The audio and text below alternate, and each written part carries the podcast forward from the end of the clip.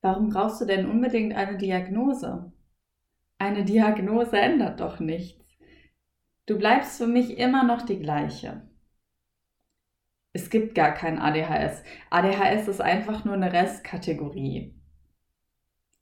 Diagnosen sind eh unnötig. Du willst dich doch nicht über eine Diagnose definieren, oder? Wirklich? Bist du dir da sicher?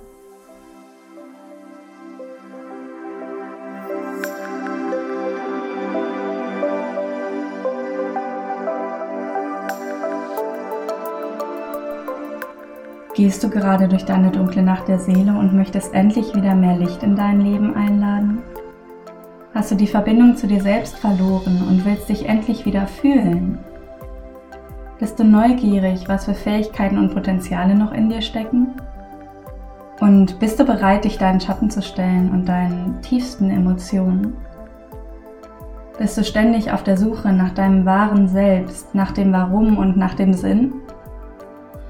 Dann heiße ich dich ganz herzlich willkommen in deinem Podcast für Seelensucher.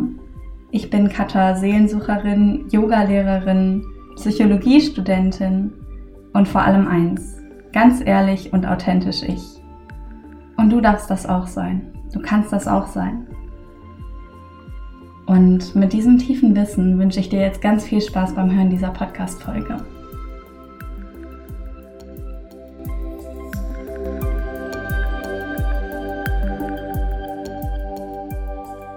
Alles sind Äußerungen, die ich von vielen Menschen in meinem Umfeld gehört habe, wenn ich von meinem Vorhaben erzählt habe, mich diagnostizieren zu lassen oder wenn ich den Verdacht geäußert habe, autistisch zu sein bzw. ADHS zu haben. Und wirklich enge Freunde oder Familienmitglieder konnten einfach nicht verstehen, warum eine Diagnose für mich so weltbewegend zu sein schien. Und mit weltbewegend meine ich, ich konnte wirklich für eine Zeit lang an nichts anderes denken als die Frage, ob ich autistisch sein könnte oder nicht. Und diese Frage ist, wie du wahrscheinlich weißt, immer noch da. Und ich habe immer noch keine Antwort darauf, aber ich habe eine andere Antwort und die lautet ADHS. Und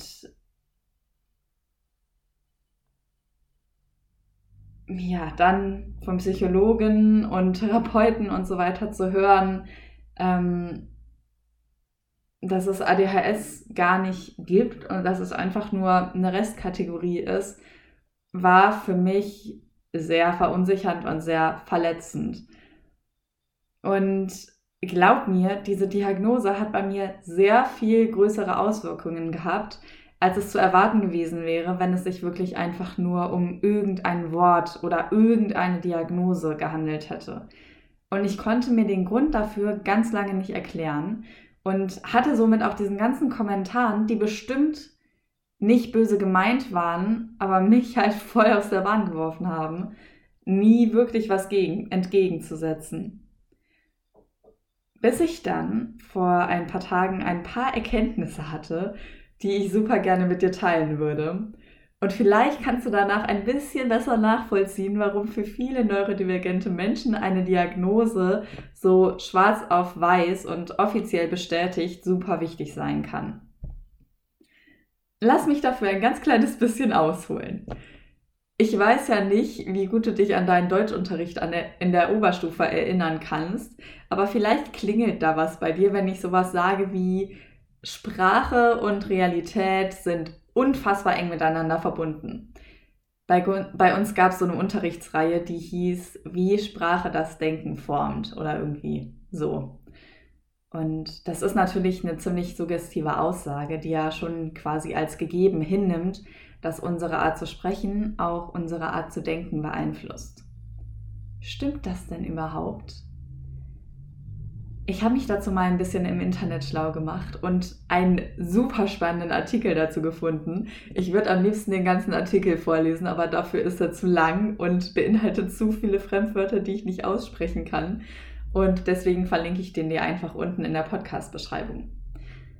Aufs Wichtigste runtergebrochen beantwortet der Artikel diese Frage, gibt es einen Zusammenhang zwischen Sprechen und Denken mit Ja, auf jeden Fall unsere Sprache beeinflusst wirklich super krass unsere Art zu denken. Beispiel. Wenn wir von Zeit sprechen, liegt für uns in Deutschland die Vergangenheit hinten und die Zukunft vorne. Es gibt Studien, die gezeigt haben, dass sich Menschen eher nach vorne neigen, wenn sie über die Zukunft sprechen und eher nach hinten, wenn sie über die Vergangenheit reden. Soweit, so gut. Das wurde jetzt aber auch mit Menschen gemacht, die andere Sprachen sprechen und da war es teilweise drastisch unterschiedlich. Es gibt Kulturen, da liegt die Vergangenheit vorne und die Zukunft hinten. Im Chinesischen geht die Zeit eher von oben, von unten nach oben als von links nach rechts. Das heißt, da liegt die Vergangenheit quasi unten und die Zukunft oben und so weiter. Und ich finde das so spannend. Ähm, dazu kommt auch noch, dass wir Menschen zum Beispiel lernen können, Farben genauer zu differenzieren, wenn wir mehr Farbwörter lernen. Das heißt, wenn wir zum Beispiel Wörter wie Mintgrün, Sattgrün, Giftgrün, Blattgrün, Grasgrün und so weiter lernen, sehen wir auf einmal ganz viele verschiedene Farben in einer Farbe, die wir vorher einfach nur als grün bezeichnet haben. So, lass uns mal ein mini winziges Selbstexperiment starten. Ich stelle dir jetzt eine Frage und ich finde deine Antwort darauf super spannend. Welche Synonyme, also ähnliche Worte, fallen dir für Schnee ein?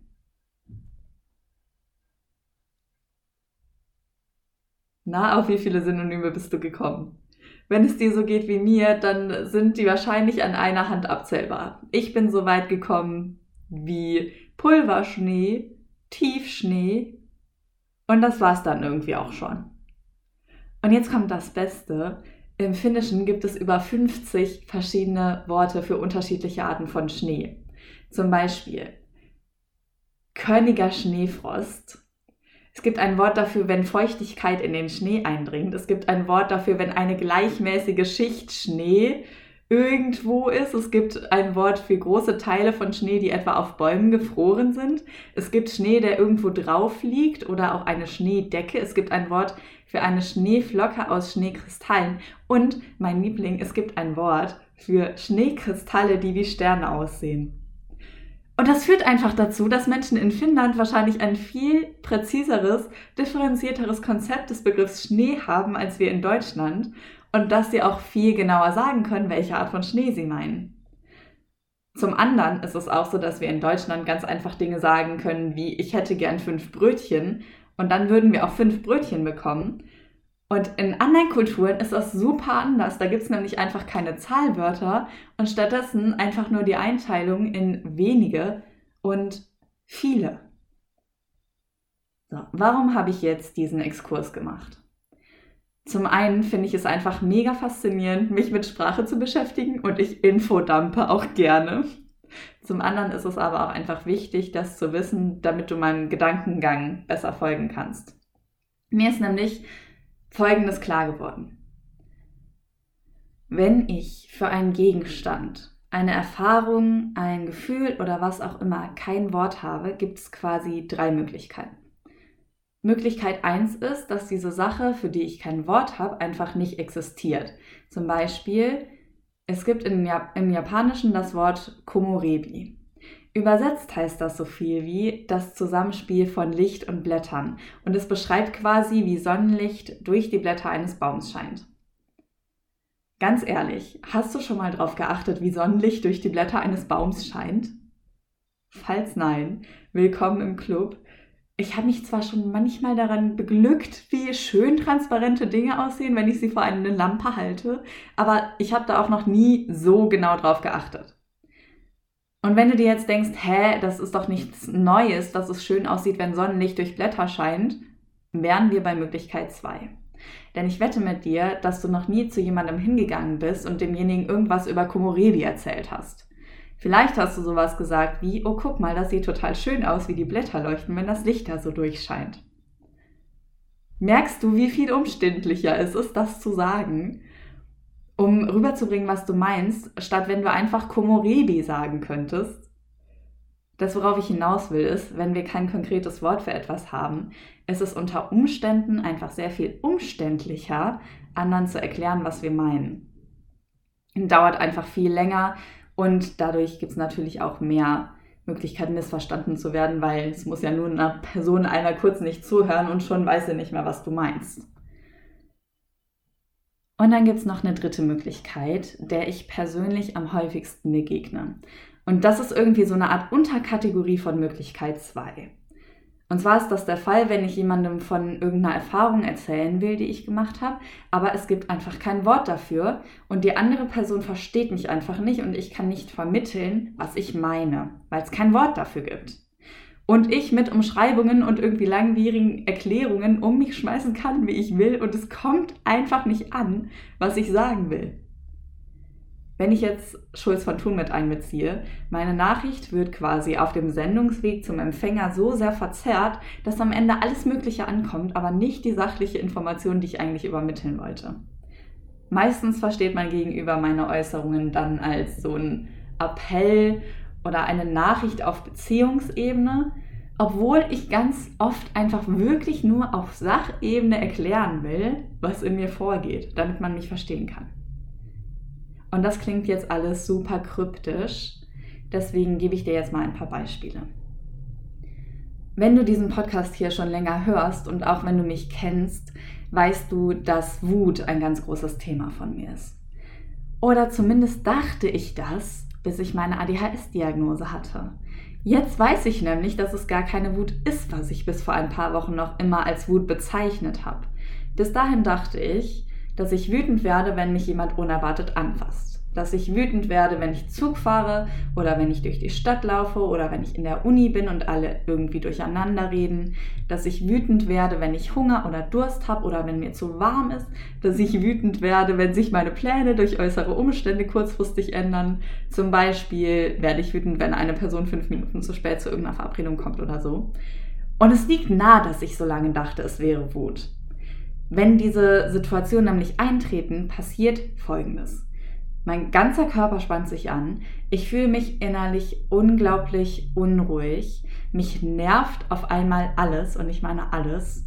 Und wenn dann auch noch mehrere Dinge zusammenkommen, das heißt, wenn mich zum Beispiel jemand anfasst, während ich gerade Durst habe, baut sich so ein Druck in mir auf, dass ich denke, ich explodiere gleich.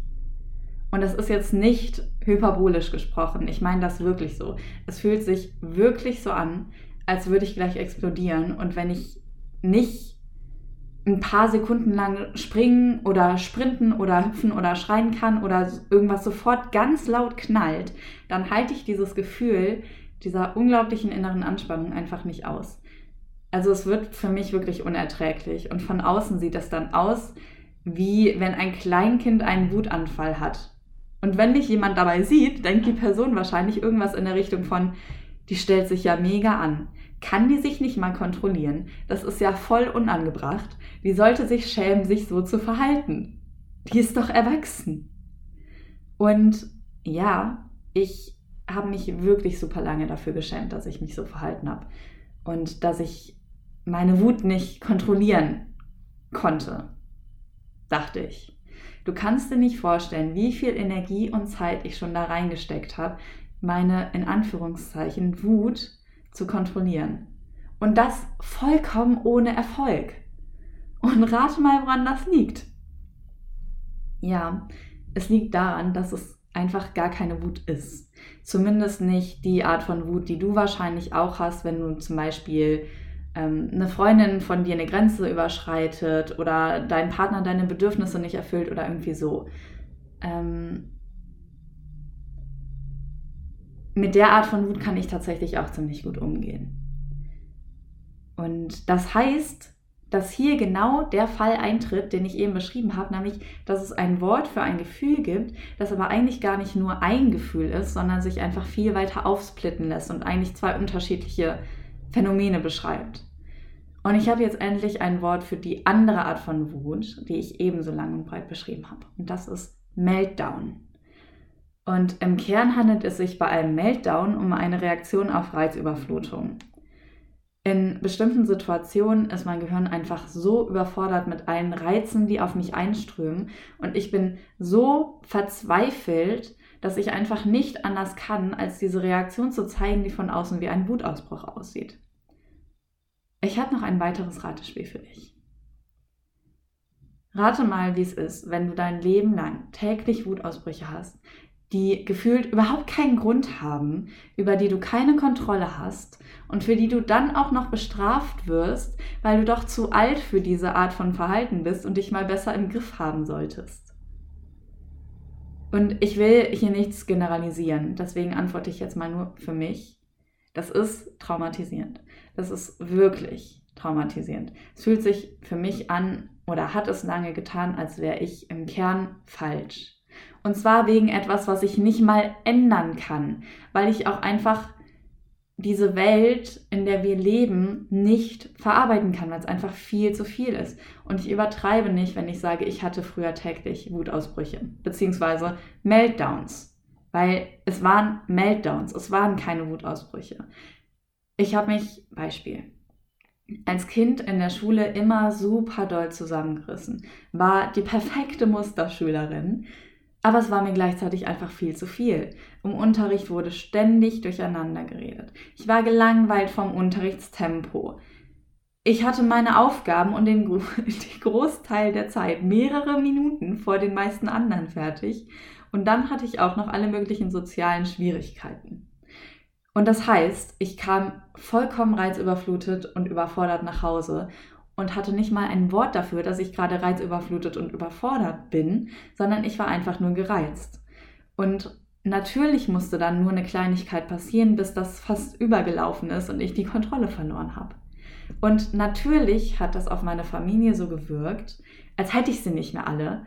Und natürlich habe ich das internalisiert. Und das ist wirklich nur ein Mini-Beispiel für sehr, sehr viele Missverständnisse und für sehr, sehr viele Verhaltensweisen, die von außen ganz anders gewirkt haben, als sie für mich wirklich waren. Und ich konnte das aber nicht erklären und ich wusste es auch selber nicht, weil ich hatte ja keine Worte dafür. Und wenn man sein Leben lang diese Interpretation von außen übergestülpt bekommt und für so etwas wie Meltdowns bestraft wird, glaubt man irgendwann, was die Leute sagen. Ich zumindest.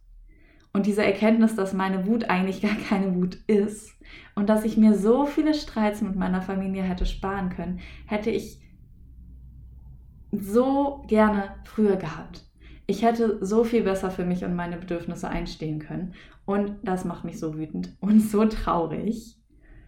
Und ich habe jetzt nach 22 Jahren das erste Mal wirklich Verständnis und Mitgefühl für mein jüngeres Ich. Und ich kann jetzt das erste Mal nach 22 Jahren wirklich für mich einstehen und mich ernsthaft verteidigen und das auch so meinen. Und ich weiß das erste Mal auch wirklich, was ich machen kann, wenn ich merke, dass ich reizüberflutet bin. Ich meine, es ist schon neu für mich, dass ich überhaupt merke, dass ich reizüberflutet bin, statt einfach aus dem Nichts einen Wutanfall zu bekommen. Und allein diese beiden Wörter Reizüberflutung und Meltdown haben so sehr zu meiner Selbstkenntnis und meinem Selbstmitgefühl beigetragen. Das ist super krass. Und dann ist es natürlich auch noch so, dass ich mich das erste Mal in meinem Leben nicht total allein damit fühle. Ich weiß das erste Mal in meinem Leben, dass es Menschen gibt, die ähnlich sind wie ich, die ähnliche Probleme haben, die verstehen, wie es sich anfühlt, einen Meltdown zu haben und die auch wissen, dass es nichts mit Charakterschwächen oder Persönlichkeitsfehlern oder was auch immer zu tun hat und dass es nicht so einfach getan ist mit einem Spruch wie ja, kontrollier dich halt einfach besser, sondern dass Meltdowns im Rahmen von ADHS und Autismus eine ganz normale Reaktion auf Reizüberflutung sind. So, ein anderes Wort, was mit der Diagnose ADHS in mein Leben kam, war Alexithymie. Und zwar in Kombination mit Hyperempathie. Und das ist wirklich eine sehr lustige Kombination. Und mit lustig meine ich interessant. Und mit interessant meine ich herausfordernd. Alexithymie ist, wenn man es runterbricht, eine Schwierigkeit oder Unfähigkeit, die eigenen Gefühle wahrzunehmen oder zu beschreiben. Bei mir äußert sich Alexithymie zum Beispiel darin, dass ich mich manchmal, beziehungsweise dass ich manchmal eher körperliche Symptome habe, anstatt die Emotionen zu fühlen. Ich hatte zum Beispiel nach meinem Auszug aus der betreuten Wohngruppe Bauchschmerzen. Mir war schlecht und ich habe mich im Allgemeinen einfach körperlich schwach gefühlt. Ich war aber nicht im klassischen Sinne traurig, bis meine Mutter mich gefragt hat, du könnte das nicht daran liegen, dass du traurig bist, weil du Menschen hinter dir gelassen hast, die dir super wichtig sind. hm, manchmal ist es auch so, dass ich mir meine Gefühle erschließe, indem ich von der Situation aus überlege, was das angemessene Gefühl dafür wäre. Und manchmal brauche ich auch einfach ewig, bis ich mal ein Gefühl entwickle. Zum Beispiel passiert es mir ganz oft, dass ich mit jemandem ein Gespräch führe und dann erst Tage später nochmal über dieses Gespräch nachdenke und merke, dass ich auf etwas total wütend bin, was die andere Person gesagt hat. Und wenn ich das dann erklären will, kann sich die Person entweder nicht mal mehr daran erinnern, was sie gesagt hat, oder es kommt total komisch rüber, weil ich ja schon viel früher hätte äußern können, dass ich wütend bin. Bloß, dass ich es halt nicht hätte früher sagen können, weil ich meine Wut ja erst so spät bemerkt habe. So, das war mein kleiner Exkurs zum Thema Alexithymie. Kommen wir zur Hyperempathie. Da ist die Bedeutung wahrscheinlich tatsächlich ein bisschen intuitiver. Hyperempathie meint einfach wirklich, dass man über das typische Maß hinaus empathisch ist. Bei mir ist es so, dass ich oft die Emotionen anderer Menschen fühle und dann nicht weiß, ob es meine eigenen sind oder die der anderen Person. Manchmal ist es auch so, dass mein Gegenüber noch gar nicht gemerkt hat, dass irgendwas nicht stimmt und ich aber schon gefühlt habe, dass die Person irgendwie sauer oder traurig oder was auch immer ist.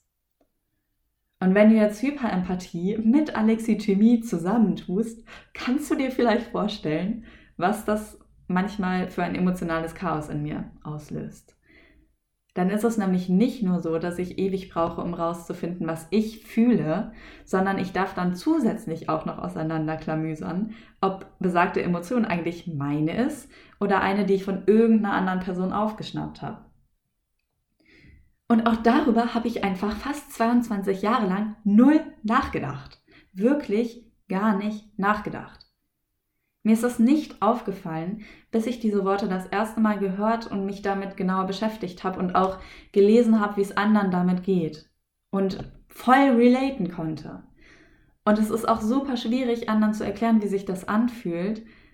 Und auch hier merkst du vielleicht, dass es viel leichter für mich ist zu sagen, dass ich manchmal ein bisschen alexithymisch bin, als so ellenlang zu erklären, was ich denn mit Alexithymie meine und dann noch drei Beispiele dafür zu geben, weil niemand weiß, was Alexithymie ist. So.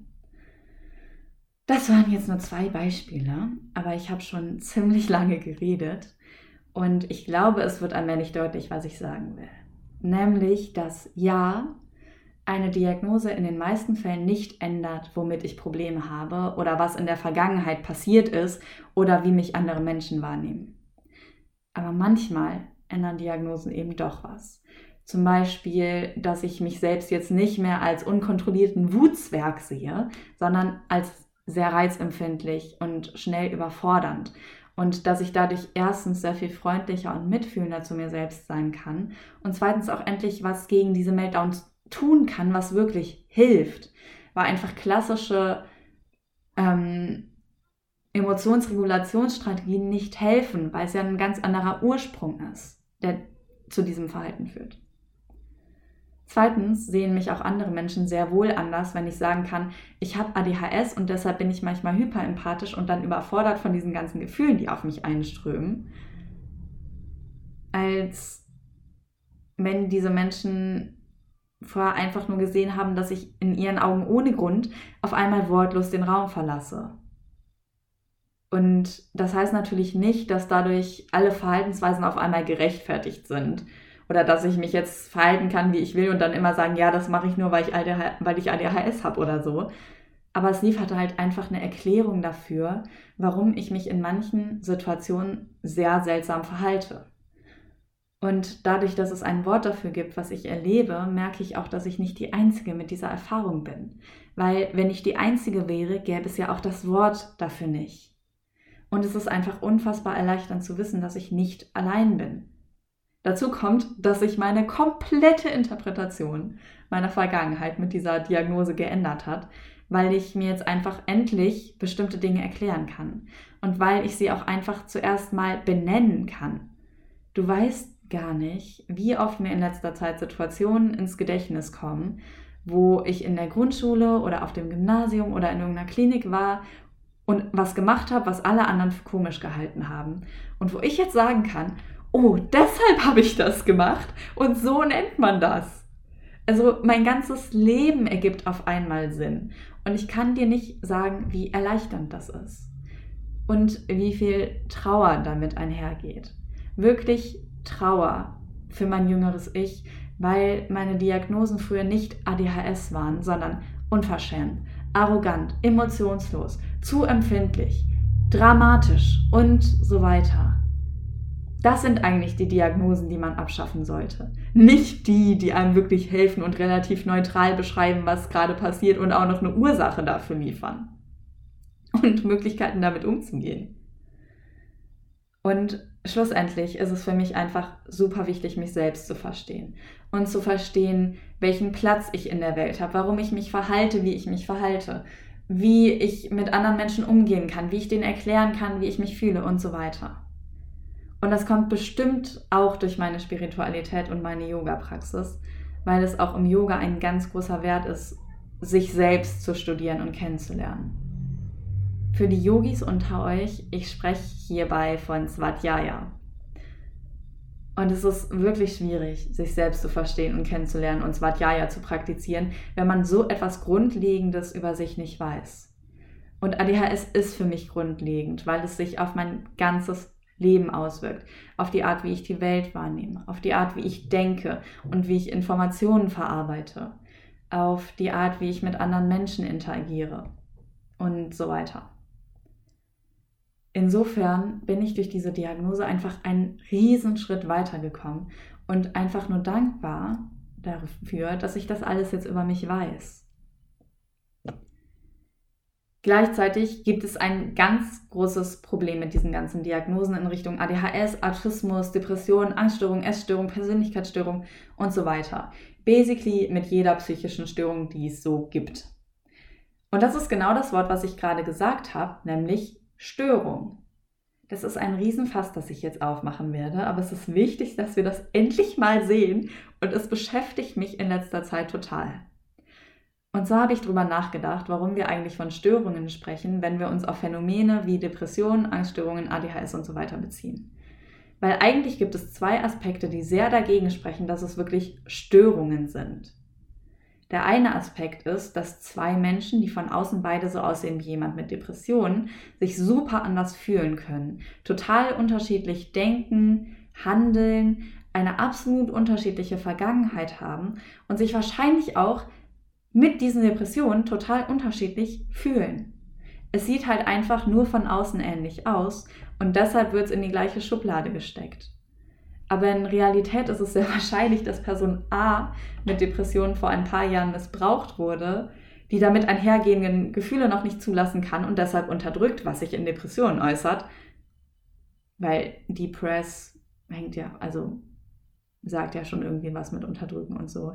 Während Person B vielleicht in ihrer Kindheit ständig Dinge zu hören bekommen hat wie Heulsuse, stell dich mal nicht so an, reiß dich mal zusammen und so weiter und sich deshalb durch die Unterdrückung ihrer Gefühle vor äußerer Entwertung schützt, während Person C vielleicht ständig ihre Bedürfnisse verweigert bekommen hat und sich als Kind super hilflos gefühlt hat und sich deshalb jetzt jegliche Form von Interesse und Freude verbietet, weil es ihr ohnehin weggenommen wird und so weiter und so weiter. Das heißt, bei jeder per dieser Personen steckt was anderes hinter den Symptomen. Und die sehen nur von außen ähnlich aus, aber es braucht wahrscheinlich auch jede Person etwas anderes, um ihre in Anführungszeichen Depression wirklich hinter sich zu lassen. Dazu kommt, dass in jedem dieser Beispiele, die ich gerade gegeben habe, die Depression eigentlich eine super clevere Anpassungsreaktion ist. Und das ist mein zweiter, noch größerer Kritikpunkt am Begriff psychische Störungen.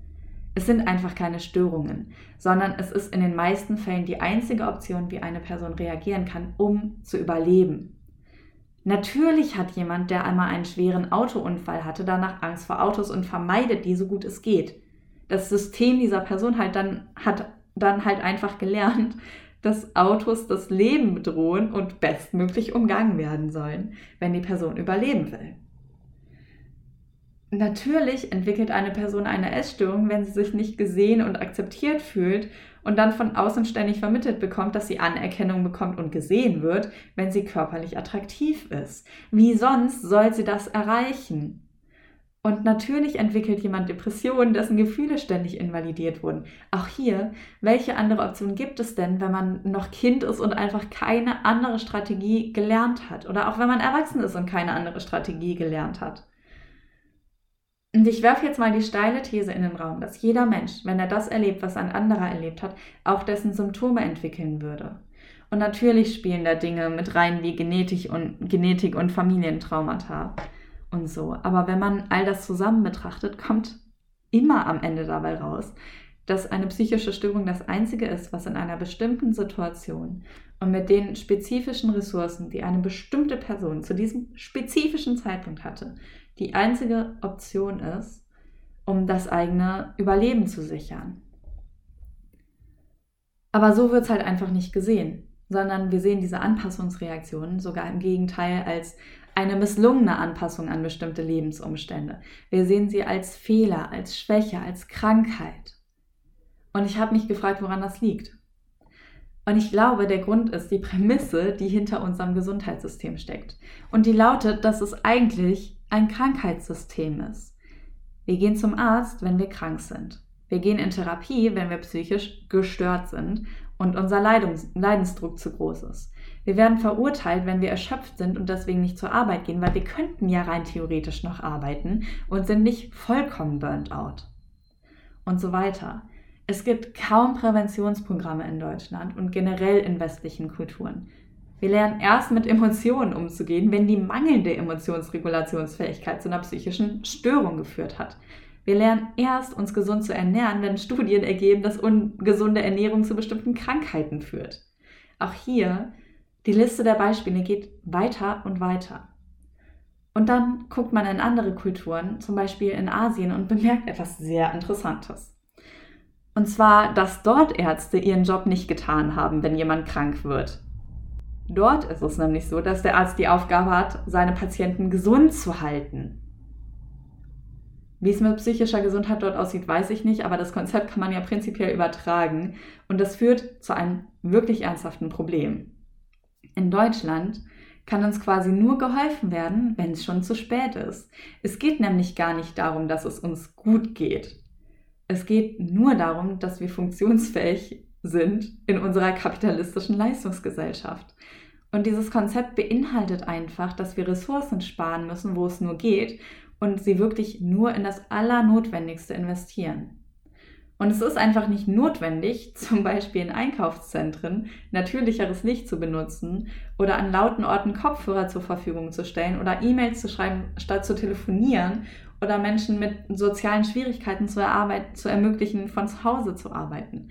Es sei denn, die betroffenen Personen können schwarz auf weiß eine Diagnose vorlegen und haben damit Anspruch darauf, dass sie bestimmte Akkommodation bekommen. Das heißt, eine Studentin kann zum Beispiel nicht in die Uni gehen und einen Dozenten fragen, ob sie beispielsweise ein Referat auch irgendwie in schriftlicher Form abgeben kann, weil ihr das mehr liegt. Und also der Dozent wird wahrscheinlich sagen, nö, geht nicht. Aber wenn diese Studentin jetzt mit der gleichen Bitte kommt und dabei eine Autismusdiagnose vorlegen kann, ist das was ganz anderes. Und es ist doch einfach nur unlogisch, oder? Und führt gleichzeitig halt dazu, dass Diagnosen einfach immer noch gebraucht werden, weil wir als Gesellschaft momentan Unterschiede nur akzeptieren, wenn sie mit einem Label einhergehen. Egal mit wie viel Stigma dieses Label dann wiederum einhergeht. Das sind jetzt natürlich alles nur meine persönlichen Theorien. Und du bist wie immer herzlich dazu eingeladen, dir deine eigene Meinung dazu zu bilden und mir auch zu widersprechen. Mich würde bei diesem Thema wirklich interessieren, was du dazu denkst. Deswegen schreib mir super gerne deine Gedanken zu dieser Podcast-Folge. Und ich würde mich mega, mega gerne weiter darüber austauschen, weil mir das halt wirklich erst vor kurzem aufgefallen ist und ich das doch ziemlich schockierend finde. So, du Sehensucher oder du Sehensucherin. Das war's mit der heutigen Podcast-Folge. Ich danke dir so, so sehr fürs Zuhören und dass du mir so treu bleibst, dass du weiterhin diese Podcast-Folgen hörst. Das bedeutet mir unglaublich viel. Und wenn du mir zeigen möchtest, dass dir gefällt, was ich sage, dass es dir irgendwie etwas gibt, worüber ich rede, wenn du irgendwie resonierst mit meinen Worten, dann bin ich dir so dankbar, wenn du mir das schreibst bei Instagram oder wenn wir uns persönlich kennen per WhatsApp oder was auch immer und mich einfach wissen lässt, was du aus dieser Podcast-Folge mitgenommen hast, was du irgendwie für dich erkannt hast, ob du irgendeine neue Erkenntnis hattest, sei sie auch noch so klein, weil mir das einfach zeigt, dass es etwas bringt, worüber ich hier rede und dass ich wirklich mit diesem Podcast was in die Welt geben kann. Und ja, solche Rückmeldungen sind einfach unglaublich wertvoll für mich. Und genauso die Einladung, wenn dir diese Podcast-Folge gefallen hat, dann teile die super gerne mit deinen Freundinnen, Bekannten, deiner Familie, wem auch immer. Und lass uns einfach diese Botschaft verbreiten, dass ich sein und du sein und authentisch sein und radikal ehrlich sein und bunt und neugierig und fröhlich sein und zufrieden sein gut ist, dass wir das dürfen. Lass uns einfach diese Message verbreiten. Weil dafür ist letztendlich dieser Podcast. Und ich würde mich super freuen, wenn du mich dabei unterstützt. Fühl dich ganz fest umarmt. Deine Seelensucherin Katja.